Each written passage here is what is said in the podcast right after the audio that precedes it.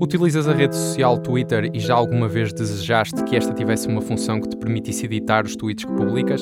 Pois bem, se estás curioso para saber quando é que esta funcionalidade vai chegar ao Twitter e que impacto ou que influência poderá ter Elon Musk nesta decisão, fica desse lado para mais um episódio de Tech for You.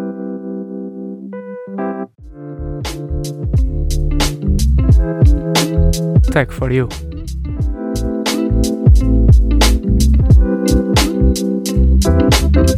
O teu podcast tecnológico. Ora, bem-vindos, caros ouvintes, a mais um episódio de Tech for You. Este que é o nosso episódio número 23. Eu sou o Pedro e mais uma vez estou aqui com os meus caros amigos João e Zé. Como estão? Estou bem, Pedro. Olha, eu até pensei que ias apresentar o concurso de, do Totobola. Tinham Queres dizer que estás sentado? Queres que atire os números? Sejam muito bem-vindos ao episódio número 23. Nós vamos agora apresentar os números. A bola que sai em primeiro lugar é o número 5. A bola que sai em. Não parecia? Mas acho que isso Fui não é o Totobola. Acho que o Totobola é adivinhar os resultados. Pois é, pois é. Já estás a ver o quanto eu jogo nos jogos da Santa Casa que para, para confundir aqui os nomes. Mas pronto, vamos continuar. Zé, como é que estás? Estou ótimo, João, estou ótimo. E esta semana vamos falar-vos um pouco sobre o SKA, o maior radiotelescópio alguma vez construído com veia portuguesa. Vamos também falar sobre a mais recente novela de Elon Musk com o Twitter, sobre a conferência anual da Apple, sobre a Dark Web, entre outros temas. Ora, então é, é um episódio recheadito, com, como costumamos recheadito, dizer. Gostei sempre. dessa, gostei Gostaste? dessa, por acaso. Como costumamos dizer sempre, tem, tem tudo para dar certo, não é? E vamos então, uh, bola para a frente, começar com, com a nossa rubrica habitual, a primeira rubrica do nosso episódio, sempre. O que é nacional é que é bom.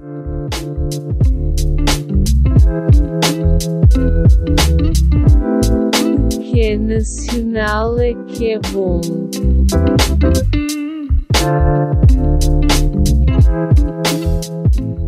Ora, então, para começarmos com não o pé direito, não o pé esquerdo, mas os dois pés deste episódio, João, o que é que nos trazes no, no início de, desta rubrica?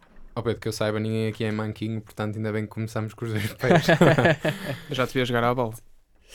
Ei, Ei, foi forte esta. Ei, Vamos, esta acabou, foi... acabou, acabou agora o episódio. Acabou foi humilhação, humilhação em direto. Isto, isto assim não vale. Depois, de depois temos que cortar meu. isto na edição. Foi a última, deixar, foi a última. Se bem que eu não sei se o, se Zé estava a falar para mim ou se estava a falar para ti, Pedro. Eu nunca vi o Pedro agora... jogar futebol, foi mesmo para ti. Pois. Já, já, já tirámos a Se visse, aposto que dizias o mesmo. Não sei, não sei. Estou a brincar.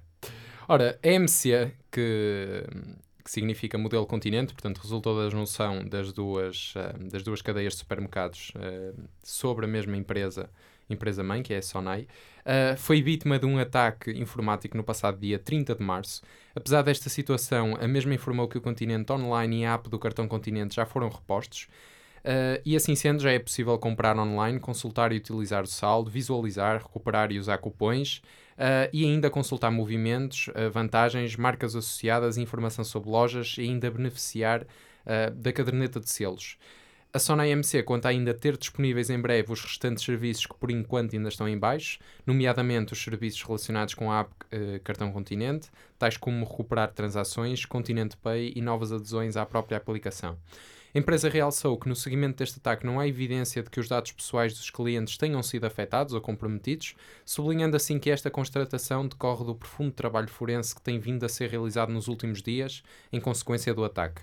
A explicação para tal reside no facto de que os dados bancários associados ao serviço Continente Pay, Continente Online e Wells Online não estão nos sistemas da MC, pelo que esta informação não foi de todo comprometida, uma vez que é do domínio único e exclusivo das entidades financeiras. A MC Sonai é a mais recente empresa a ser alvo de um ciberataque em Portugal, depois do grupo Empresa, do qual também já falamos no episódio anterior Tech for You, do ataque também à Vodafone Portugal e dos laboratórios Germano de Souza. Uh, isto só para citar alguns dos casos uh, que ficaram conhecidos desde o início do ano e que também já foram motivo de, de discussão o suficiente. Recorde-se que apenas o ataque à empresa foi reivindicado pelo Lapsus Group, que é responsável não só pelo ataque à empresa, como, como outros grandes ataques, mas este também um. Porém, os Acres já fizeram declarações acerca do ataque à Vodafone, eh, sendo que em fevereiro o grupo chegou mesmo a perguntar no seu canal de Telegram quais eram eh, os dados que deveriam divulgar primeiro, daqueles que conseguiram ter acesso no, no ataque à, à empresa, à, Vodafone e também à T-Mobile, eh, e portanto eh, questionaram assim nesta, nesta rede social, que é uma espécie de alternativa ao WhatsApp, eh, quais eram os dados que, que as pessoas que faziam parte dessa, desse grupo queriam ver eh, publicados em, em primeiro lugar. Uh, recentemente, após uma investigação ter apontado um adolescente britânico de apenas 16 anos como possível líder do grupo, sete jovens, uh, não sei aqui as idades, mas presumo que também uh, sejam perto desta, desta idade deste britânico, um, sete jovens foram assim detidos pela polícia de Londres, com dois deles a serem acusados de cometerem múltiplos crimes informáticos. Ao que tudo indica, as denúncias do hacker Derek Rabbit uh, terão levado à detenção dos jovens suspeitos de envolvimento com o grupo de piratas informáticos. Portanto, isto tem sido ultimamente uma, uma panóplia de ataques uns atrás dos outros e não sei bem onde é que isto vai parar, mas não, Desde que não chega a mim. não me agrada. Vai chegar. É assim, a ti diretamente pode não chegar, pode chegar Sim, indiretamente. diretamente, exato. Ora. Basta que haja um, um ataque a um serviço que, que para ti é crítico, entre aspas, não é?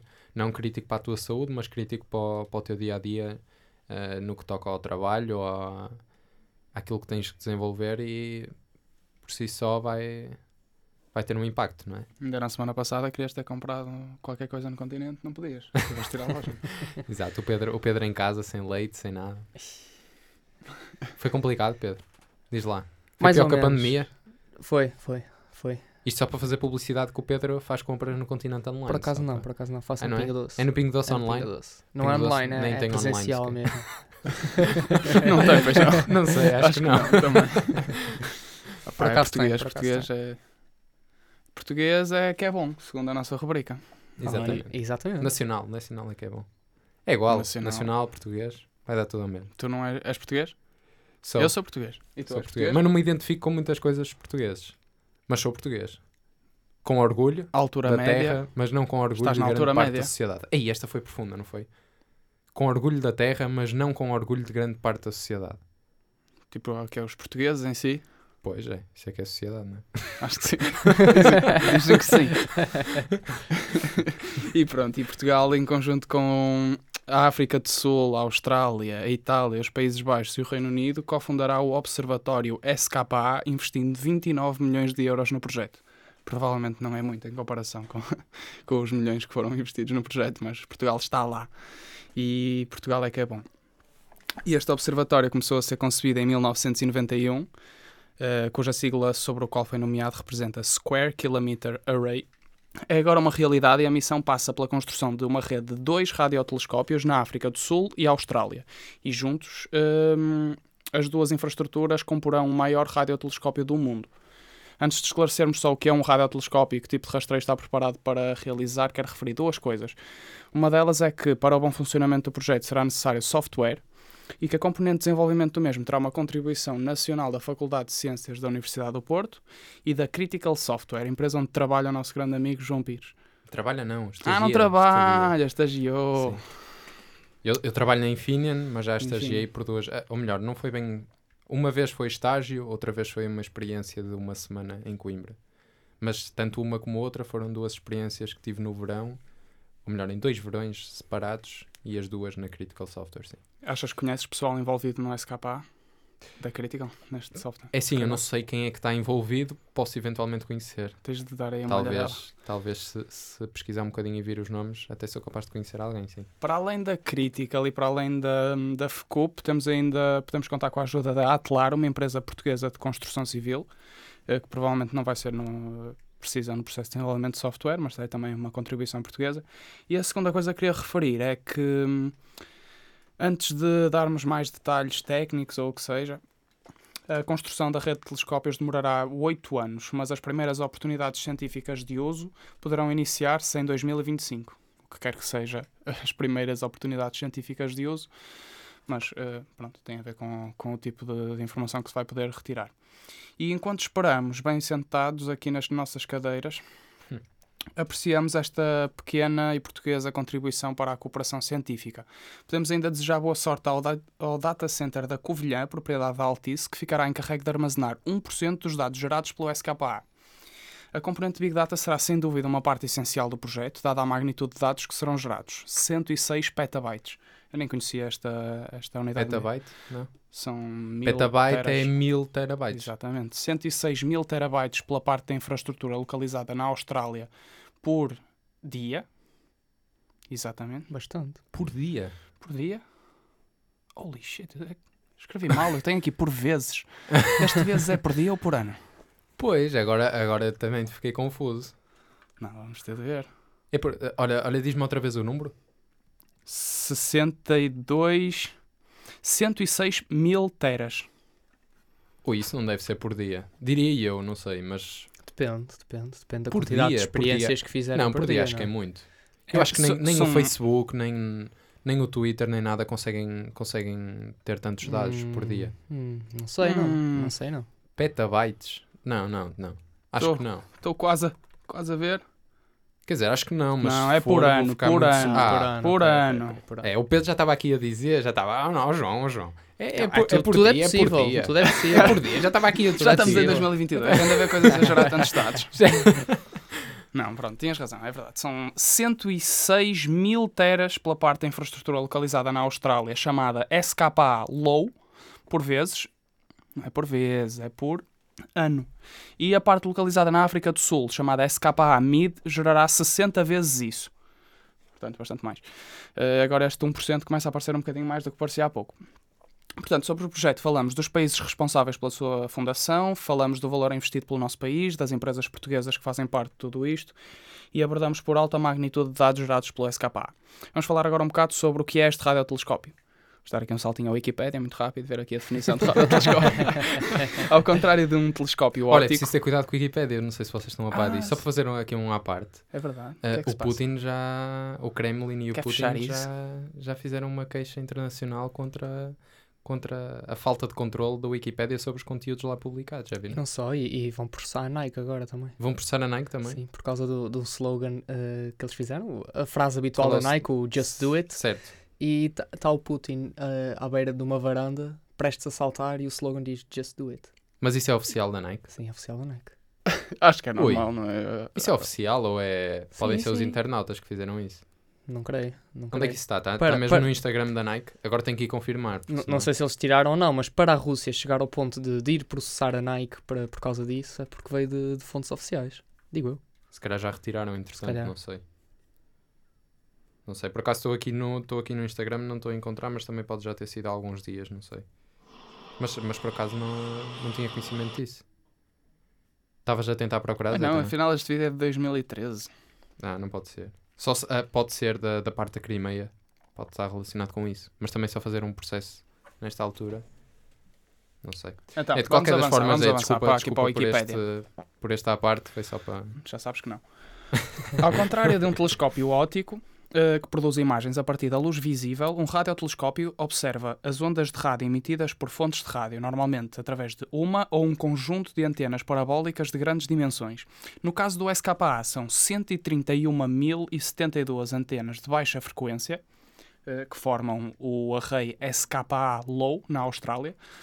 Pelo que vi, tem aproximadamente 2 metros de altura que monitorizarão frequências entre os 50 e os 350 MHz. E depois haverão 197 antenas de 15 metros de diâmetro, bastante maiores. Acho que nem são antenas as outras. São consideradas antenas, mas não... Aquelas não parabólicas. Ahm, as parabólicas são as mais pequenas, sim. Calma, as parabólicas são... São, são aquelas redondas. Então as parabólicas são as que formam o SKA eh, mid e não o low. O low são umas coisas mais pequenas. Hum, haverão 197 destas médias eh, antenas de 15 metros de diâmetro que monitorização frequências de 350 MHz até 14.000 MHz. Eh, se voltarmos atrás ao momento em que disse que este projeto consiste no maior radiotelescópio do mundo, era mentira. Há e tal, em conjunto, as duas infraestruturas compram o maior radiotelescópio do mundo. Eh, Se fizermos uma pesquisa rápida no Google, pelo maior radiotelescópio do mundo. Encontramos eh, na China um com 550 metros de diâmetro, na Rússia com 576, Porto Rico 305 metros. Enfim, eh, estamos a mentir e a única fonte segura de dados é aqui o Tech4U. Brincadeira. Como sempre. Nós também como não somos lá muito seguros, pois não. Eh, Mas mesmo não sendo composta por antenas gigantescas, uma vez ligado de modo a funcionar como um único telescópio virtual, este projeto promete mapear mil milhões de galáxias e permitir monitorizar o espaço a um nível de detalhe sem precedentes. Eh, Então, Pedro e João ficaram com uma ideia de, de como é que funciona o processamento de imagem do SKA? Eu Não? por acaso não percebi Não. nada, Zé. Claro que não, Não. porque eu ainda não expliquei. Então, temos as fontes de rádio espalhadas por dois pontos estratégicos. Depois do processamento de sinais, os dados gerados são levados para o SDP, o Science Data Processor, através de uma enorme rede de fibra óptica, onde começa a parte divertida para os astrónomos envolvidos e provavelmente os problemas cardiovasculares para os gestores de infraestrutura. Não é? é também aqui que Gostei, acontece o gostei pesado dessa. processamento de dados que será realizado por dois supercomputadores, também localizados na África do Sul e Austrália. Hum, ok, ao contrário de um telescópio óptico, um radiotelescópio não, pode, não consegue obter imagens diretamente do céu. Em vez disso, os dados gerados pelas antenas sofrem eh, operações matemáticas, neste caso uma transformação Fourier, não sei se alguém conhece. Eh, eu conheço. Sim, Jura Nós de demos, Fourier. nós Sim, demos sim, isso sim. em alguma Essa aí. cadeira, não me estou a lembrar. Foi em À física, mate. não? Amate. A mate? Acho que foi a Amate. Pronto. Eh, sofrem uma transformação Fourier de modo a criar uma representação da distribuição da iluminação. Este cálculo é repetido até eventualmente gerar uma imagem verdadeira do espaço. O algoritmo de transformação foi escrito em Python e está disponível para consulta e clone no GitLab, que eu tenho aqui no meu PC, se quiserem darem uma olhadela. Deixa estar, obrigado. Depois destas infindáveis streams de dados serem transformados em pacotes e em inícios de imagens, serão distribuídas por centros de investigação em todo o mundo, preparados para formar imagens astronómicas nunca antes vistas. Muito bonito, já viste? Que lindo. Estou com uma lágrima no canto do olho. Já viste? Estou ansioso por ver aqui imagens do SKA. e fechamos assim a rubrica do que é nacional é que é bom, meus amigos. Muito É, bem. fechamos, vamos- fechamos, fechamos por agora. vamos para a apesar próxima, de, é? apesar de, do, do que é nacional ser muito bom, não é? E, e termos muitas coisas, muitas coisas boas, lá fora também há muitas coisas boas, não é? Às vezes até ainda melhor do que cá, não é? Às vezes, às vezes sim, às vezes sim. E, e com isto passamos então para, para a nossa próxima rúbrica, não é? Tão, tão presente sempre cá, cá nos, nossos, nos nossos episódios. Migração tecnológica.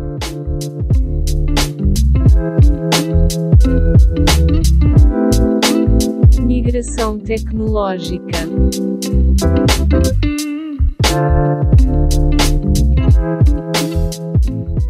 Olha, Pedro, e para compensar o facto de teres sido um baldas esta semana e não teres trazido aos nossos ouvintes nenhuma notícia eh, sobre tecnologia nacional, ehm, vou começar por ti nesta, nesta nossa rúbrica Migração Tecnológica. Boom. E sei que para compensar. Aí, viste, viste o Zé Diogo?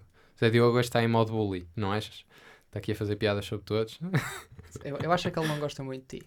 É o que eu acho. Estás a falar para quem? Eu adoro. João. Para ti, João, para ti. João. Ouviste o que ele disse agora? O que- não, disse não. até tirou um beijinho. Este Zé é um Oh. fofo, é um querido. Oh. Não façam essas coisas. No essa estúdio. porra. Pois também acho. Estamos aqui no estúdio, num sítio solene, não podemos estar com essas coisas.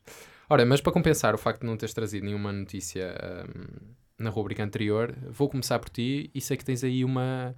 Nem é bem uma notícia dupla, mas é uma intervenção dupla, não é verdade, Pedro? É verdade.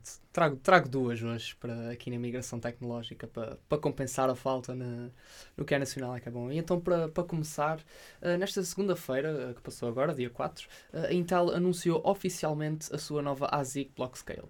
Eh, segundo a empresa, a, a produção destes chips já, já iniciou e esta é então uma tentativa da fabricante do- dos, dos populares processadores eh, Intel Core também explorar o mercado de- das criptomoedas.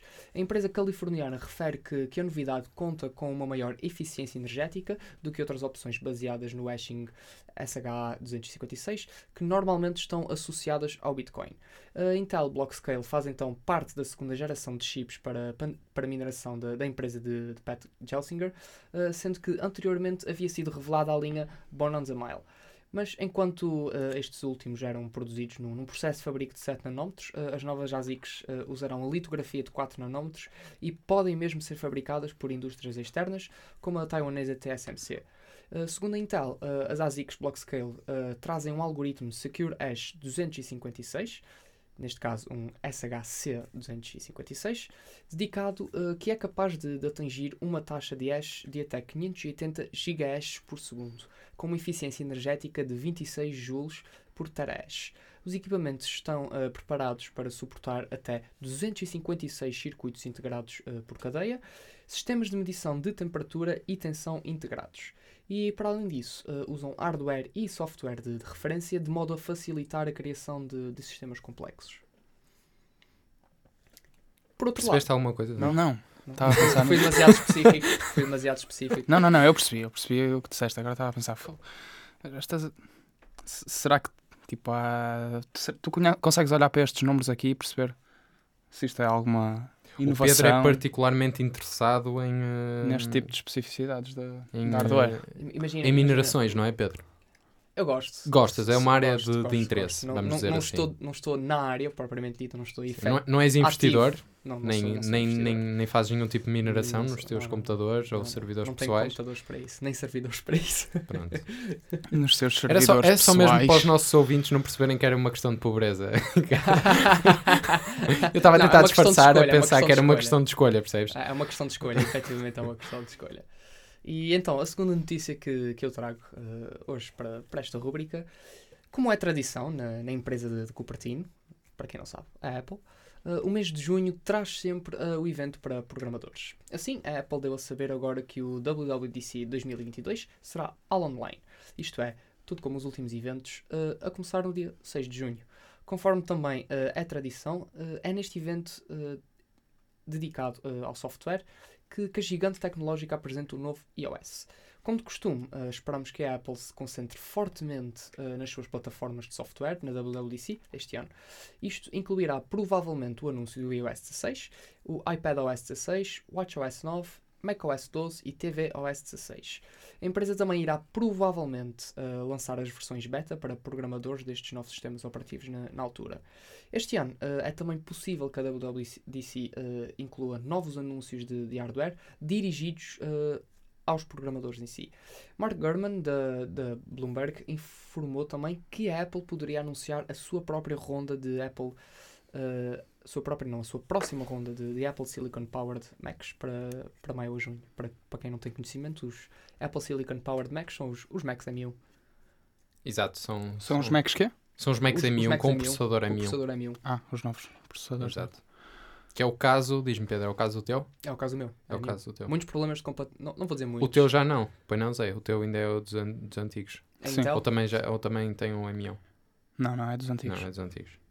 Olha, o meu é que não tem nenhum mesmo. nem, nem a maçã tem, nem a maçã tem. Nem a maçã, a maçã desapareceu tem. assim. Desapareceu. Mas, mas é cinzento na mesma, é assim parecido. Já comeste a maçã. Exato. Já tinha lá uma trinca, eu aproveitei e fiz o resto. Ora, pois muito bem, Gando Pedro. Uh, só para aqui fazer um à parte antes de passarmos para, para a notícia do, que o Zé Diogo nos traz nesta rúbrica, uh, dizer que hum, pronto, esta é uma decisão de certa forma cautelosa por parte da Apple, uh, porque na realidade nós sabemos que, que há outros eventos tecnológicos, até se calhar de maior dimensão, ou pelo menos que, que levam mais pessoas, não, não vou se calhar estar a comparar em termos de importância ou assim, mas em termos de, de número de, de participantes, eventos muito maiores, como por exemplo a Web Summit ou até hum, a Feira Tecnológica de Berlim, já, estão a, já estão a preparar tudo para que já este ano, e aliás a Web Summit também o fez o mesmo no ano passado, que sejam 100% presenciais, eventualmente até já sem a necessidade, mas isso ainda não se sabe bem, mas uh, poderá vir a, a não ser necessário uh, a apresentação nem de teste, nem de, nem de certificado de Covid, nem, nem nada disso. Disseste, querias dizer eh, completamente remoto? Ou Não, Tá, não, presencial, se- presencial. Eu disse remoto? Não. Ah. Zé Então presencial vai, vai. Mas estás a dizer que vai deixar de ser necessário o. o Estou a deixar que. uh, não, não, não. Eu não estou a afirmar. Eu estou a dizer que eventualmente está-se a equacionar a possibilidade. Ainda hoje li um artigo que falava precisamente da realização, ou melhor, do regresso ao modo presencial da, da Feira Internacional uh, Tecnológica de Berlim. Uh, e dizem que, que pode vir a ser possível, mas lá está, para já são rumores ainda não foram confirmados. Que pode vir a ser possível entrar no evento sem, sem demonstrar nenhum comprovativo de teste negativo à Covid ou até de, um, enfim, o certificado, o certificado de vacinação. Pois bem, Zé, mas agora passo para ti porque sei que tu também tens aqui uma, uma notícia nesta rúbrica e que é eh, bastante interessante, não é, É. verdade? O Canadá não está a combater o Covid, mas está a combater aqui eh, um pequeno problema, um grande problema, que encaixa bem nesta nossa rubrica de migração tecnológica. Hum, desde 2008 foram fechadas mais de 450 agências de notícias canadianas, incluindo mais de 60 apenas nos últimos dois anos. Seguindo o exemplo da Austrália, o Canadá quer também forçar gigantes da internet como a Meta e a Google a pagar aos seus órgãos de comunicação social. Disse Meta. Citando as palavras do Ministro do Património canadiano, graças a esta lei, os gigantes da web terão de prestar contas, contribuir para o estabelecimento de um ecossistema de notícias mais equitativo, um ecossistema que apoie a independência, a liberdade de imprensa. Porque é que o Primeiro-Ministro, não é o Primeiro-Ministro, o Ministro do Património canadiano se chama Pablo Rodrigues? Que é um bocado estranho. Eu acho que é um nome bastante, bastante eh, canadiano, não achas? Não. Não achas, Pedro? Acho, acho, tens toda a razão. Vamos fazer aqui um, um É- é Insta para ser Story sincero? para os nossos ouvintes É para votarem se acham que é ou não. Cuidado, não. Não. Só ouvimos duas opiniões, assim qualquer coisa. se for- Não, ou seja, dado que estas duas empresas recebem uma porção gigantesca de, de toda a receita online em ad revenue, foram 80% em 2020, o governo canadiano quer o seu pedaço do bolo e procura apoiar as, as agências de notícias locais. O grupo Google e outras grandes plataformas são acusadas pela imprensa de lucrar com o seu conteúdo sem partilhar a receita que dele derivam. Para resolver a situação, a União Europeia introduziu em 2019 um direito de vizinhança que deverá permitir a remuneração dos editores de imprensa pelos conteúdos utilizados nas plataformas online. Este tipo de projetos de lei abrem caminho para que as grandes empresas digitais procurem investir dezenas de milhões em acordos de conteúdo local. Eh, Mesmo tendo o Facebook tentado opor-se à legislação australiana há um ano atrás, bloqueando aos australianos o acesso a todo o tipo de notícias na sua plataforma, as duas empresas acordaram, as duas empresas, a Google e a, e a Meta, acordaram voluntariamente investir mais de 600 milhões de dólares, voluntariamente entre aspas, cada A meta, deixa-me só relembrar aos nossos ouvintes que estejam, que estejam um bocadinho mais distraídos, que a meta é anterior a Facebook. é? Há muita gente que ainda, ainda se refere à meta como Facebook, portanto, Eu- quando eu se quase- diz meta até parece quase uma empresa nova, não é? É, Isto é quase É assim, o novo no acordo fundo é um, nome, é um novo branding, não é? Mas, mas a empresa continua a ser a mesma.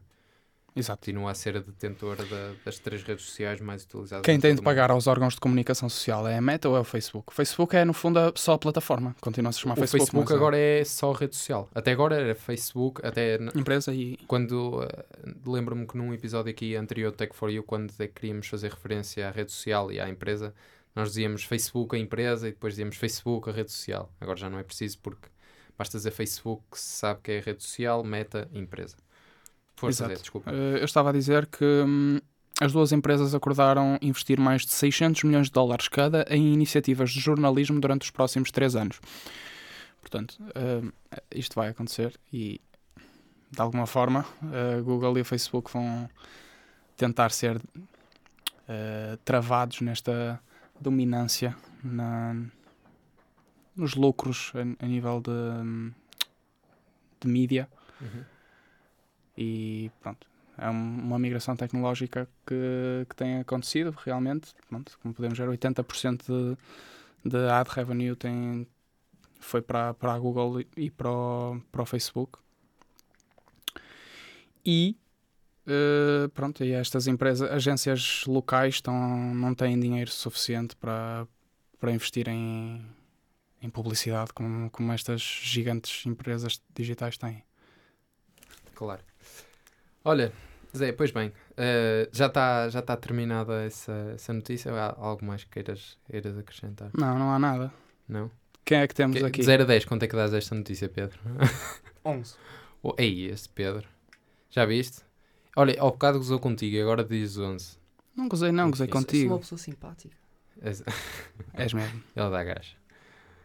Até o final do episódio, aposto que o Zé não lhe vai dizer mais nada. Olha, Vamos migrar aí para ti. Ora, eu é vou que mudar, vou, vou mudar aqui um bocadinho a ordem do que tinha preparado e vou começar aqui por uma, por uma notícia para deixar, um, para deixar o melhor para o final. Eh, e vou começar aqui por uma notícia relativa à Dark Web. Um, se não estou em erro, acho que no episódio anterior já falamos da Dark Web, mas por acaso não é um tema que, que falamos muito aqui no, no Take For You. Um, e não fazemos por, nenhuma, por nenhum motivo em especial. Uh, no entanto, sabemos que a Dark Web é um assunto tabu ou praticamente desconhecido para grande parte da população mundial. Uh, e embora alguns até possam já ter ouvido falar, não sabem muito bem uh, sobre o que é que se trata, nem o, nem o que é que engloba, e muito menos como é que se acede à mesma.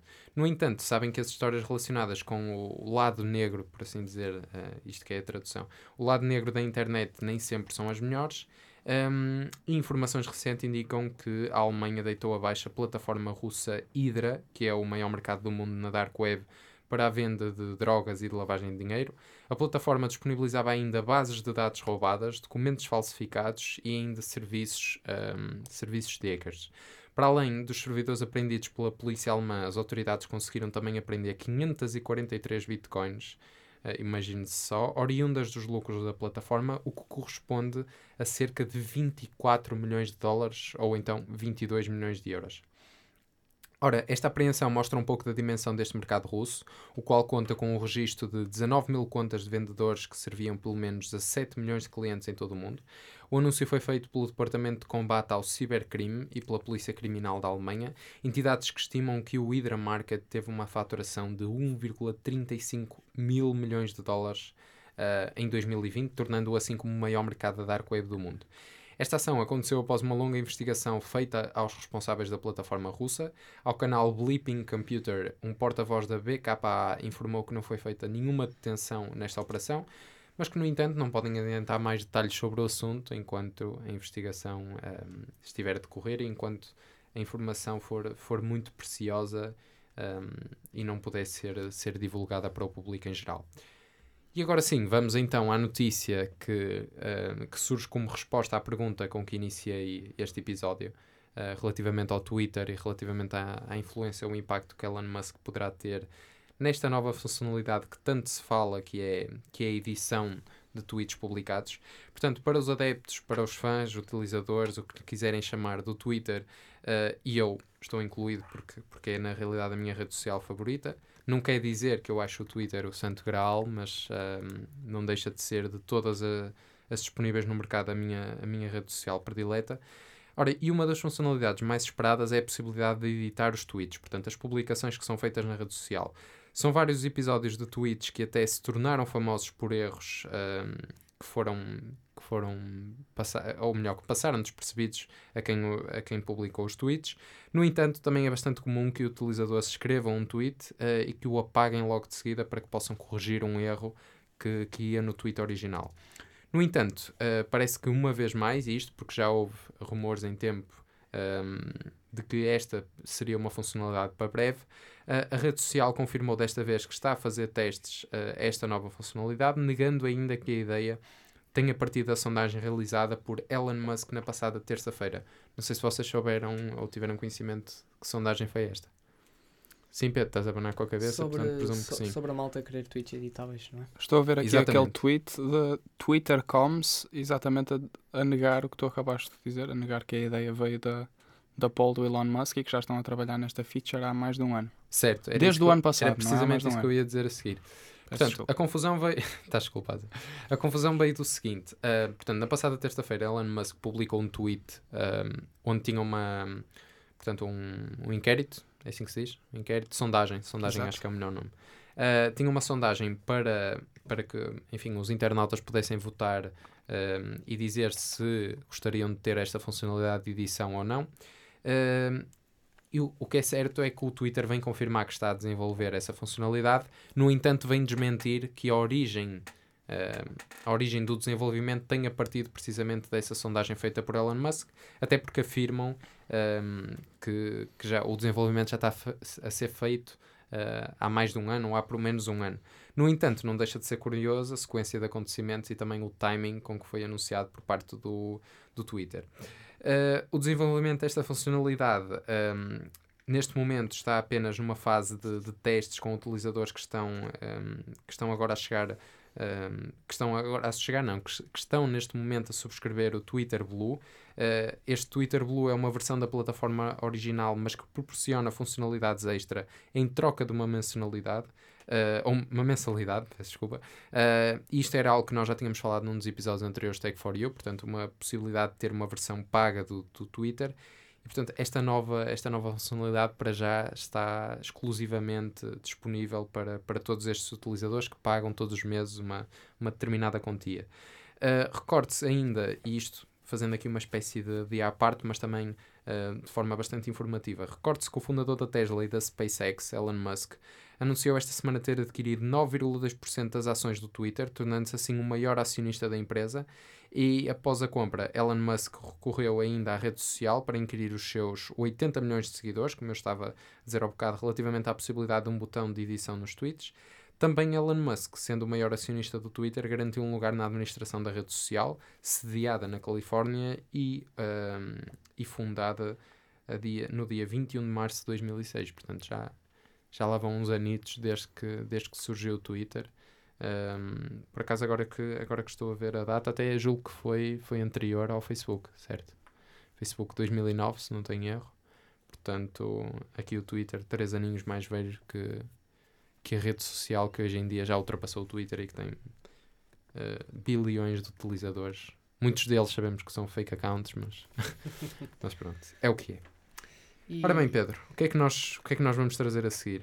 2.64 coisa- billion dólares, estava aqui a ver, desculpem. Não, não, não, interromper. tá- 2.64 utilizadores do... Billion, não estava a ver quanto é que é 9.2%, não sei se tu disseste o valor é, monetário. Ah, certo, certo. Estavas a falar do, do que foi investido pelo Elon Musk. Sim, foram, foram bastantes bilhões que, que ele investiu e isso fez, tornou o maior acionista, daí ter garantido automaticamente um lugar no.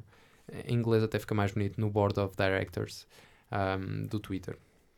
E passando agora uh, à nossa próxima rúbrica, não, não é preciso subscrição, não, não é red, nem green, nem blue. Uh, a nossa favorita, se é, se é que posso dizer, uh, e a mais aguardada de todos os episódios. Insólito, nunca fez mal.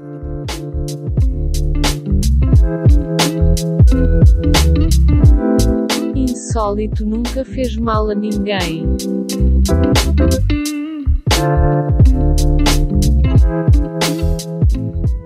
Ora bem, eu esta semana estava aqui à procura de um insólito. Se bem se lembram, antes do prémio milionário na pasta de spam, falamos de um mafioso integrante da, da máfia que foi apanhado através das imagens de Google Maps. Lembram-se disso? Grande Eh, história. Essa, essa, essa é para, para a eternidade. Opa, mas imagina, agora o motorista do carrito da Street View estava a vir para o- de volta de, de Espanha para cá, eh, passar pelos, pelos campos de Ponte de Lima junto ao IP9 e apanhou umas imagens um bocadinho mais, mais explícitas e distraí-me com essa notícia, mas também não, não é notícia que se apresenta aqui e acabei por não, não arranjar aqui nenhum insólito. Por Portanto, acaso eu, ia, eu pensava que tu, apanhaste tu- essa notícia? tu- não, não apanhei essa notícia, mas eu via uma coisa curiosamente até no Twitter que, que me deixou bastante. ahm, aliás, rimo bastante com, com esse tweet. Porquê? Porque era uma sequência de imagens do, do Google Maps. Portanto, imaginem o Street View e depois vamos ah, andando, entre aspas, numa determinada direção e vamos vendo uma sequência de, de imagens, não é? Às vezes há coisas assim meias engraçadas. Então era uma em que, imaginem um cruzamento ah, em, que, em que tinha uma espécie de ângulo morto, portanto, quem vinha de um lado e do outro não conseguia ver ah, quem é que vinha do, do outro lado. Ah, e então vão dois ciclistas na mesma direção, em direção ao cruzamento, e a sequência do Google Maps vai acompanhando.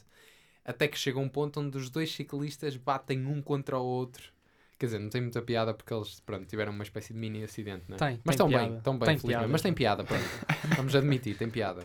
Ah, E eu pensava até, quando começaste a falar, que era, que era precisamente isso que ias dizer. Não, era mesmo um casal apaixonado em cima do capô do seu Volkswagen Polo. Ah, ia, Zé. Pronto. Vamos deixar isso. Isso- nós, nós so- nós somos um podcast family friendly. Ainda por cima, em cima de um Volkswagen Polo. É que se fosse só menos um carro de jeito, não é? Agora um Volkswagen Polo. Não, não, não é notícia. e tu, o que é que trazes hoje aqui, João? Olha, trago um que. Trago um insólito que, que até a mim me deixou surpreendido. Aliás, eu normalmente costumo, quando leio uma notícia, costumo. Claro que depende muito da, da, da origem, não é? Mas se for uma origem em que eu confio, eu costumo confiar por si só no conteúdo da notícia e não preciso fazer uma, uma pesquisa extra. No entanto, esta notícia deixou-me, eh, de certa forma, tão. Nem é bem, nem é bem desconcertante, mas eh, deixou-me intrigado se, se isto seria realmente verdade. E então eu tive que ir ver com os meus próprios olhos o vídeo que comprova, aliás, dois vídeos, ah, já vão perceber porquê, ah, dois vídeos que comprovam precisamente aquilo que eu vou dizer. Portanto, um- fazendo aqui uma introdução, o mundo da robótica tem sido palco para a inovação, com autómatos capazes de realizar tarefas humanas com alguma facilidade. No entanto, as, requerem, as que requerem alguma delicadeza e que para nós humanos até podem parecer muito banais, como por exemplo descascar uma banana, tornam-se bastante mais complicadas para um robô.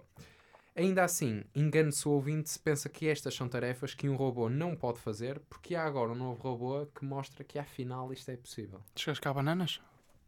É isso que eu não estava a acreditar. Mas ele descasca só bananas? Eu vou... Pronto, vamos, vamos por partes. Vamos por partes.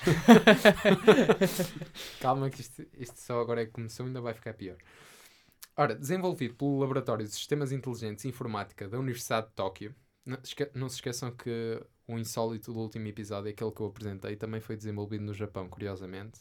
Eram aquelas massagens recordam. nos dedos e massagens. Não, isso, Não. acho que foi o Pedro que apresentou esse. Não, acho que não. Não, mas o que, eu- o que eu apresentei. Ah, exatamente! Pedro foi a- foi a- exatamente, o ecrã isso, com a língua. Mas não era só isso, era aquele ecrã, o tablet Que que dava para lamber e sentir o sabor. Lembram-se disso? Também, foi, também veio do Japão. Não sei se foi de Tóquio, por acaso tenho que confirmar depois isso.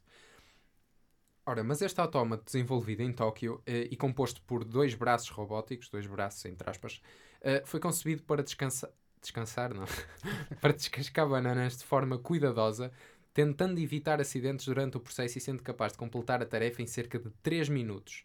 Eu confesso que ainda é um tempo elevado para descascar uma banana, no entanto, não deixa de ser um bom começo, não é? Ahm, ora, segundo a Reuters, os investigadores treinaram o robô através de um processo de aprendizagem por imitação, recorrendo a dados de múltiplas demonstrações de humanos a descascar bananas. A questão agora é: se o robô demora 3 minutos e aprendeu com humanos, será que o problema está no robô? Deixa a questão no ar. E corta sempre bem as bananas. Demora 3 minutos, mas corta-as bem. Ah, ele cortas bem. Não, quer dizer, Qual é a taxa mais de ou menos. sucesso desse É- robô? Era isso precisamente que eu ia dizer a seguir. Não me Tu hoje estás a antecipar, Zé, às coisas que eu vou dizer a seguir. Ah, ora, embora o robô tenha uma taxa de sucesso de 57%, que é relativamente baixa, porque fica ali muito próximo do meio-meio, ah, os especialistas indicam que vão continuar a refinar a tecnologia, utilizando o mesmo método para treinar o robô, para que este seja capaz de realizar outras tarefas humanas igualmente delicadas ah, e, portanto, deixa à imaginação dos ouvintes ah, a tarefa criativa de tentar adivinhar que, que tipo de tarefas serão estas, as mais delicadas do que descascar uma Eu, banana. eu- eu só quero, eu só quero deixar eh, aqui. Não, eh, não vais entrar no ritmo do Zé a falar da história do Volkswagen? Não, não, não. Eu só, eu, só quero, eu só quero deixar aqui discriminado eh, que o Tech for You não se responsabiliza por toda. Por danos qualquer- psicológicos. Exatamente. por todos e qualquer danos psicológicos causados pelo João. Nós assumimos que isso era algo garantido quando o Zé entrou para o podcast. Que nós sabíamos que poderia vir. Nem a Router se devia responsabilizar pelo. Quer dizer, demoras 3 minutos, esperas 3 minutos pela banana, com uma taxa de 7, 57%, Certo. Ou seja, a banana pode já vir. vem tipo, toda mal hum, cortada. Já pode vir batido. Já, pode- já, já vem amassada. Eu acho que é 50%. Não sabes o que é que acontece. Dás a 50% banana. provável de comeres a banana em estado sólido, não é? E depois tens ali uns 43 que é a possibilidade de comeres a banana. eh, Quer dizer, nem é bem comer, é já beber a banana, não é? É já se com casca e tudo, aquilo por, vai por tudo- danos depois de comeres Vai as bananas. aí.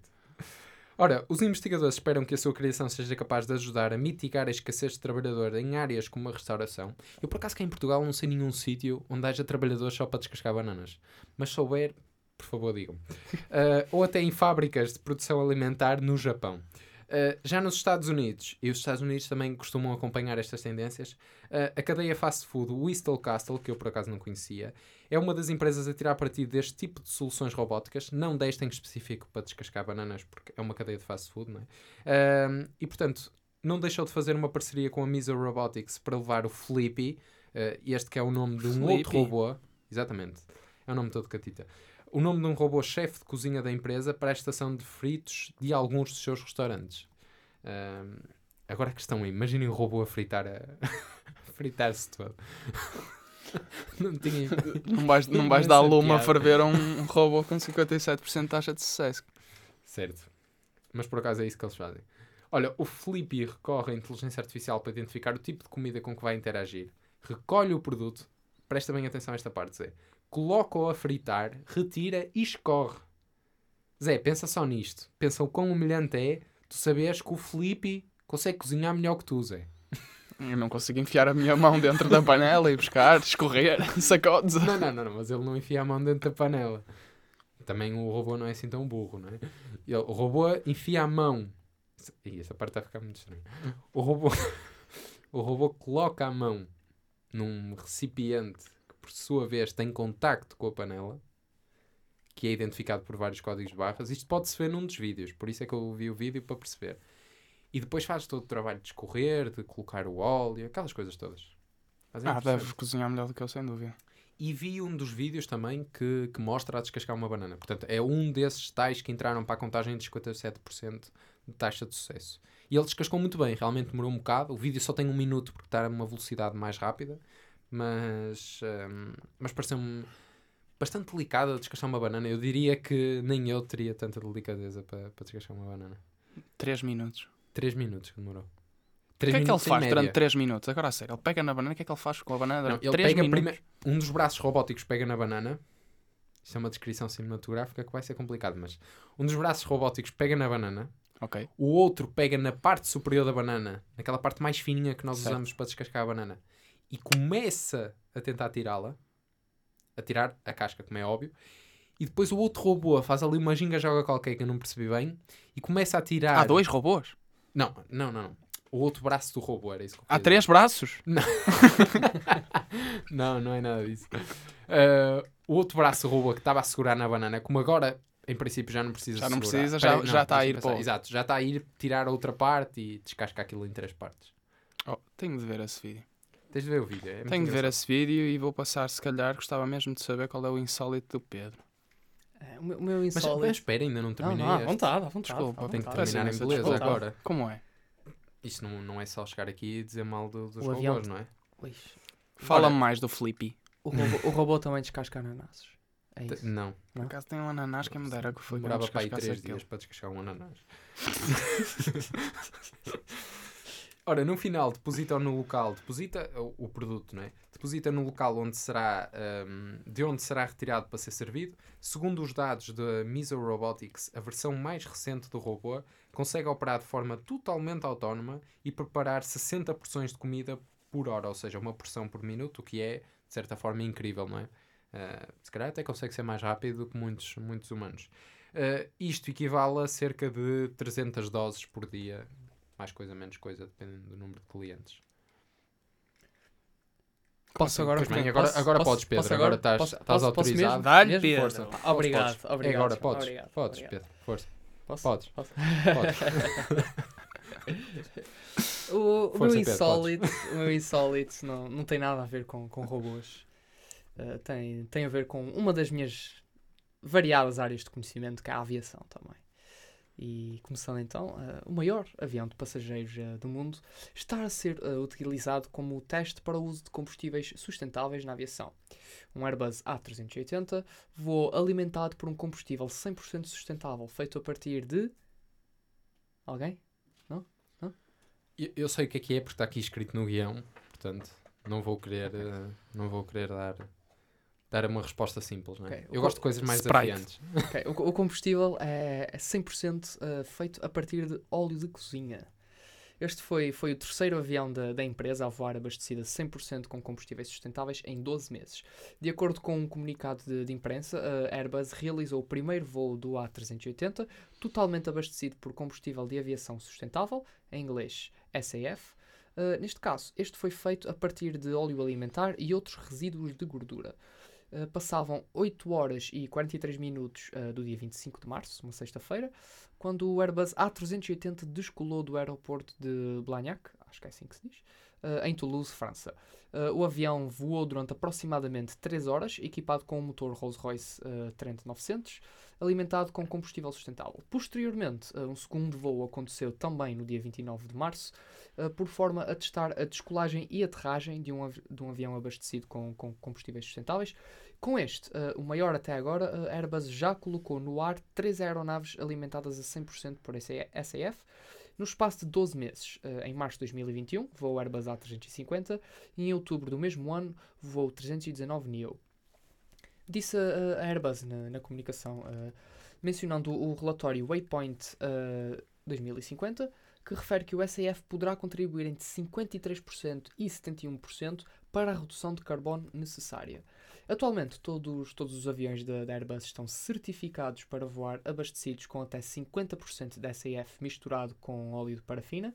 Contudo, uh, o objetivo da empresa passa por conseguir a certificação de voos alimentados a 100% por SAF antes de 2030. Incrível, meu. Espetacular, Pedro. Imagina que é tu, tu fritas umas batatas e depois vendes o óleo à Airbus. Imagina tu fritar as batatas, aproveitas o Calma, voo para mais fritar engraçado, batatas. mais engraçado é tu sentaste no avião e ouvires assim. Os passageiros sejam muito bem-vindos ao Boeing 007 com destino. Boeing A não Berlim. Airbus. É igual. Não estragues o momento, faz favor. Com destino a Berlim, só para informar os caríssimos passageiros que toda a comida e todo o combustível que será servido hoje eh, e o combustível que será utilizado nesta viagem terá origem com óleo alimentar que o Felipe utilizou Foi frito diretamente no motor e operacionado completamente pelo Flippy. Isso era muito bom. Ora então, Pois O bem. pessoal entrava em pânico. Por, por hoje é tudo ou ainda temos Não mais se preocupem, a algumas? taxa de Não, sucesso é de 57%. Até- pois, exato. Não se preocupem. Só há 43% de probabilidade do avião cair. Também Só, não é assim. Só, não é muito. Não é muito. Também uma Não, viagem não. assim relativamente curta. 3 horas, não, não tem mal nenhum. Pois bem. Ora então, Mas depois... então vamos para a última É isso. rubrica, não é verdade, Exatamente, Pedro? Uma exatamente. rubrica que já não tínhamos há alguns É verdade, episódios. é verdade, uma rubrica que já, que já não aparece no- nos nossos episódios há, há algum tempo. Falamos então da, da nossa rubrica Guru da Semana.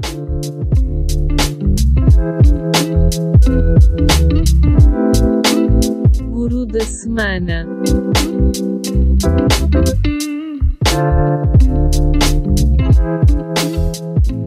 Pois bem, no regresso desta nossa rúbrica, que já não tínhamos alguns episódios, a rúbrica Guru da Semana, trazemos aqui um Guru da Semana que na realidade já é um repetente no Take For You. Nós já o selecionamos em, num episódio passado como Guru da Semana.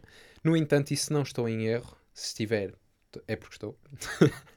Mas se não estou em erro, na altura até mencionei que muito provavelmente viria a, a ser novamente eleito o nosso Guru da Semana, algures num, num futuro episódio. Pois bem, essa altura chegou.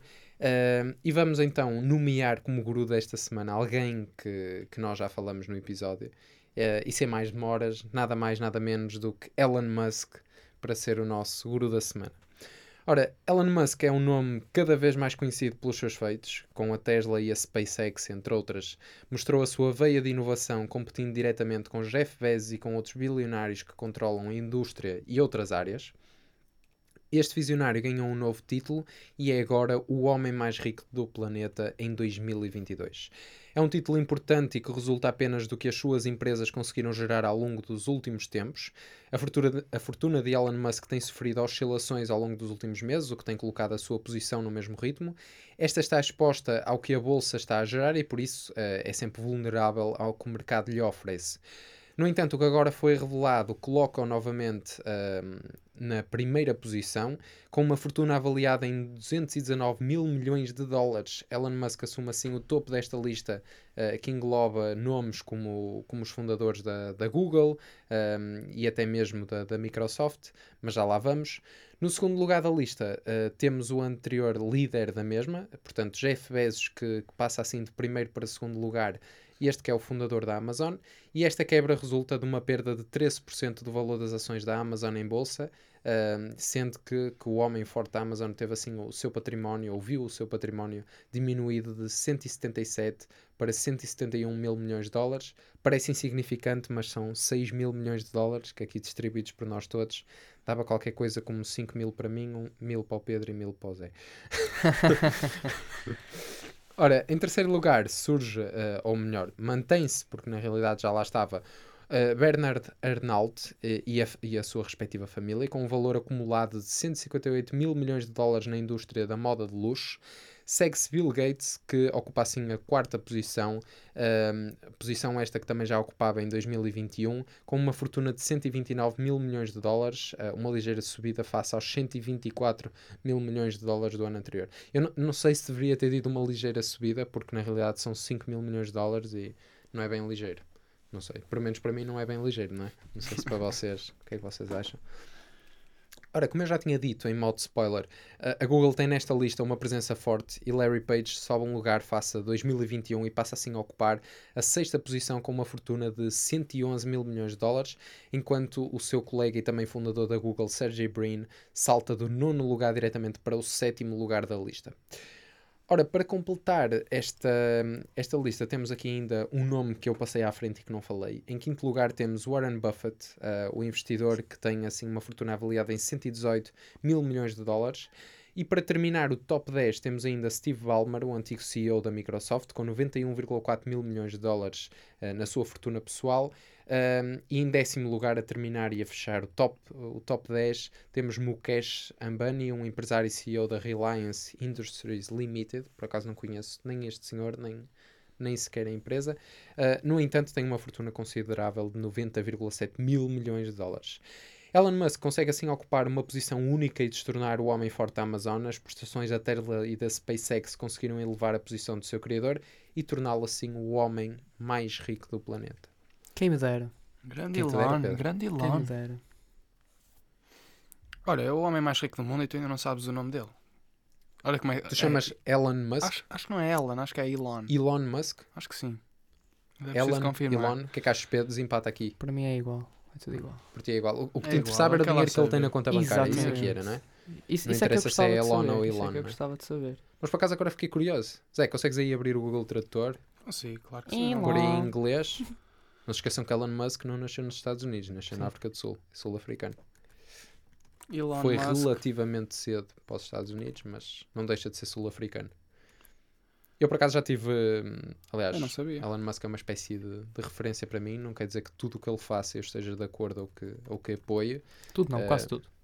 Não, não, há muitas coisas, há muitas coisas que eu não concordo. Uh, mas vejo no fundo ali na, na sua essência uh, uma personalidade única e um, e um caráter bastante inspirador. Um, e pronto, também já tive a oportunidade de ler a, a biografia, a única biografia que ele autorizou até ao momento. Um, e é uma biografia realmente extraordinária. um, que enfim, que, que mostra realmente uh, a grande pessoa que ele é. Força Zé, já tens aí o, o som? Vamos ver. então Se ouvir. o Google Tradutor sabe. Elon Musk. Elon. Uh, foi, Elon Musk. foi aí meio meio. Elon Sei- Musk. tu dizes o que é? Elon. Elon. Eu digo Elon, mas isso foi um bocado. Elon, Elon, Musk. isso é de, de ou de net. Elon Musk. É Elon um. Yellow. É o Yellow. Põe outra vez, põe outra vez, agora quero ouvir. Oh, oh, oh, oh, oh. Só porque fiquei agora na dúvida, calma. Antes, antes de depois. Elon Musk. Espera, espera, antes de depois. Tu dizes Elon, Elon. Elon. Eu- exato, eu é que digo Elon. Elon Musk. Elon. Não é? O Ah. Google Tradutor está mal. certo? Posso Google Tradutor. Não, estou a brincar. Olha, isso não é a voz de- que faz a introdução das nossas As nossas rubricas? rubricas, exatamente. Ah, vê lá como é que falas para a senhora, pelo amor de Deus. Nem acho. posso. Pois bem, e chegamos então assim ao fim do nosso, do nosso 23 episódio. Uh, com o nosso guru da semana, deixamos, uh, deixamos os nossos ouvintes com mais uma sequência de notícias que esperamos que, que tenham gostado. Uh, fizemos uma pausa, ou melhor, um intervalo bastante grande entre o último episódio e este. Esperamos que, que esse intervalo reduza de certa forma para o próximo episódio. Portanto, Uh, na próxima semana, como é semana festiva, semana de Páscoa, certamente não teremos um episódio, mas contamos ter um episódio, se não for na semana a seguir à Páscoa, o mais, o mais rapidamente possível, para trazermos aqui algumas novidades, talvez até a continuação de algumas notícias que apresentamos hoje. E dito isto, Pedro, o que é que tens a dizer? Isto é- já começa a ser clichê, o que é que tens a dizer aos nossos ouvintes? Espero eu até daqui a duas semanas, para a semana. Certíssimo, mas até lá o que é que os nossos ouvintes podem fazer e o que é que nos podem Ah, ajudar? Sim, sim, sim, sim, é verdade. Olha, os nossos ouvintes, caros ouvintes, podem nos seguir na- nas redes sociais, eh, nomeadamente no Instagram, em tech4u.r. Preencham também os formulários que temos lá no nosso Linktree. Uh, deem- Deem-nos as vossas sugestões para, para os nossos episódios. São, são sempre bem-vindas, são sempre muito apreciadas. Nós lemos tudo, seja mensagens, sugestões, Exatamente. e-mails, o que nos mandarem. E nós- temos recebido algumas que temos, que temos É verdade, gostado. é verdade. São sugestões que são sempre bem-vindas e nós também, no fundo, vamos, vamos melhorando à medida que, que vamos recebendo o vosso feedback, porque fazemos isto também para vocês. Dá-nos muito prazer, é certo. Uh, mas no fundo é, é para vocês que fazemos isso. E esqueces também de dizer, Pedro, do formulário que nós temos para o giveaway do Tesla que estamos a fazer. Estou a brincar. Ah, não, não. Esse, esse giveaway é o João, é só o João é que ele está a fazer o giveaway. Mas se quiserem, participem. Se quiserem, participem. Eu não vou divulgar o Instagram pessoal do João aqui por motivos de proteção de dados. Mas... Proteção de dados. Nem, nem sequer está na descrição do nosso Instagram. Sim, nem You, nada, nem- não está, não está, não está, não está. E acho que é isto, não é, João? Zé? Querem acrescentar Zé, tens alguma alguma coisa? coisa a acrescentar? Pá, tinha aqui uma- umas sugestões para, hum, para a nossa grande rubrica. A nossa grande rubrica, se uma imagem vale por mil palavras, imagina um vídeo. Ah, Ah, então, Mas então não é vamos- nada, Ah. não é nada, meus amigos. Vamos deixar isto para o próximo episódio. pronto. Ah, vamos deixar. ok. Vamos Então vamos deixar isto, deixar- Fica como spoiler. Podes, Fica podes dar algum spoiler. Quais são as recomendações? Sem dizer os nomes, como é óbvio. senão- Vá, Ok, vou pronto. tapar os até ouvidos, tinha, até tinha várias, mas vou dar uma delas. Só Diz para lá. matar assim Não, um bichinho, podem ir vez, ver não é? ao YouTube o videoclipe da nova música do Snoop Dogg que foi gravada inteiramente na, no seu universo. Está sóbrio o Snoop Dogg? Nunca. Ora. Nunca. Ora, Espero que não, coitado. Se alguma coisa está mal. Deus nos livre. Senão o videoclipe. É, o videoclipe tá- chama-se The House I Built e foi gravado inteiramente, no, não é no metaverso, é assim num, num jogo. The Sandbox. Uh, acho que é um. Já vocês conhecem, acho que é um, Espetacular. um jogo construído em, em cima Olha, da, por acaso da rede não vi, vou, vou ver esse. esse Olha, vídeo. essa propriedade dele, em que ele gravou este vídeo, vale, Certo. vale Milhões? não vou dizer quantos milhões, mas até aparece logo no- nos primeiros segundos de vídeo. Passem no YouTube e pesquisem The House I Built. E as outras vais guardar para o próximo episódio para, para presentear a seguir à Páscoa. Exato. Uma amendoazinha, só que em vez de ser uma amêndoa, é uma Exatamente. recomendaçãozinha. Boa Nossos Páscoa, ouvintes. João. Boa Páscoa, Pedro. Obrigado, Boa Páscoa, igualmente. senhores ouvintes. Fiquem bem, senhoras e senhoras. Obrigado por terem Comam ouvido. muitas amêndoas, muitos doces, não é? Muitos não. Com moderação. Se não forem diabéticos, não é? Porque senão podem comer à vontade. Não, com moderação. Vai ser, vai ser. Se- sempre, sempre, sempre numa, numa Eu não, sou quantidade bom a dar, eu não sou bom a dar conselhos porque eu como. Há bocado lançaste um Kinder Bueno. Eu, exato. Enfim, Foi meu lanche. enfim, um adiante. Kinder não, Bueno. não ouçam que- É um lanche típico. É um lanche típico. Tens que experimentar. Um Kinder Bueno e um galão. O João, o João é um Kinder Boy. Ele é, é- Se Nunca conhecem- ninguém entrar num restaurante e dizer assim, ou num, num café e dizer assim: olha, era um, um galão e um Kinder Bueno.